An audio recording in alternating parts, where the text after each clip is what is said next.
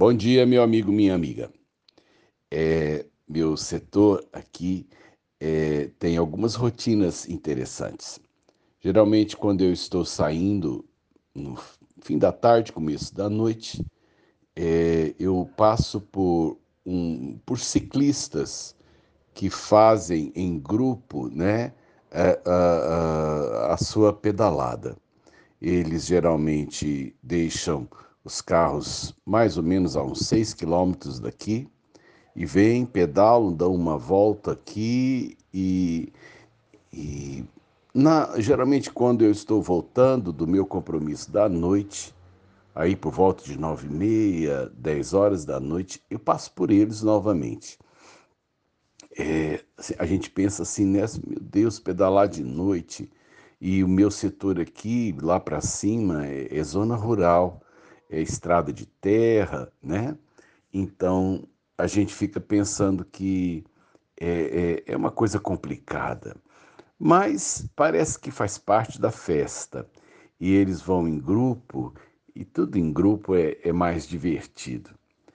Agora eu é, eu achei uma coisa valiosa, aprendi uma coisa com eles e que eu acho que é importante.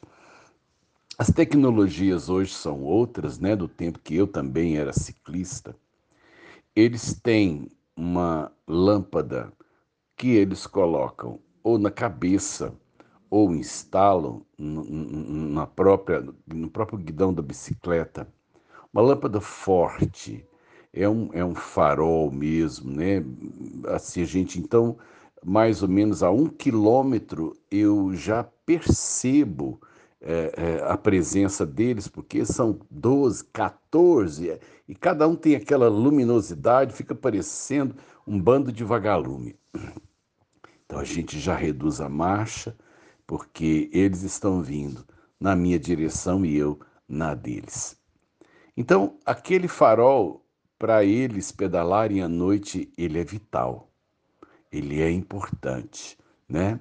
E, e, a luz, gente, ela é reveladora. Caminhar em trevas é, é muito complicado, porque nas trevas você não discerne as coisas, né? No escuro, tudo tem a mesma cor.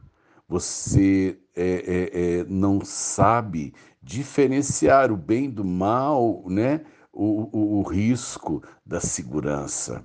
A luz é reveladora.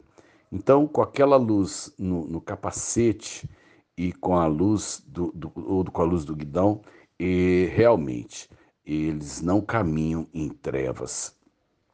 Mas o que me chamou a atenção e que eu gostaria nessa manhã de partilhar com você é que a luz não apenas ajuda a que eh, eles enxerguem no escuro, mas eles se tornam visíveis também no escuro.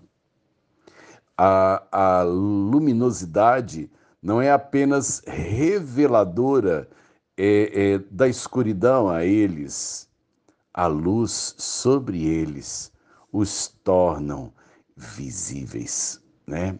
Foi isso que eu achei é, é fantástico, porque eles estão iluminados eu os vejo, né?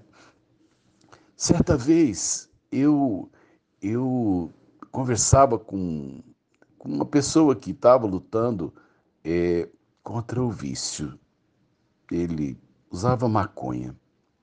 E ele me disse uma coisa que, que eu, eu, eu guardei. Ele disse assim, né? Porque não tinha dinheiro. Ele não tinha dinheiro para fumar.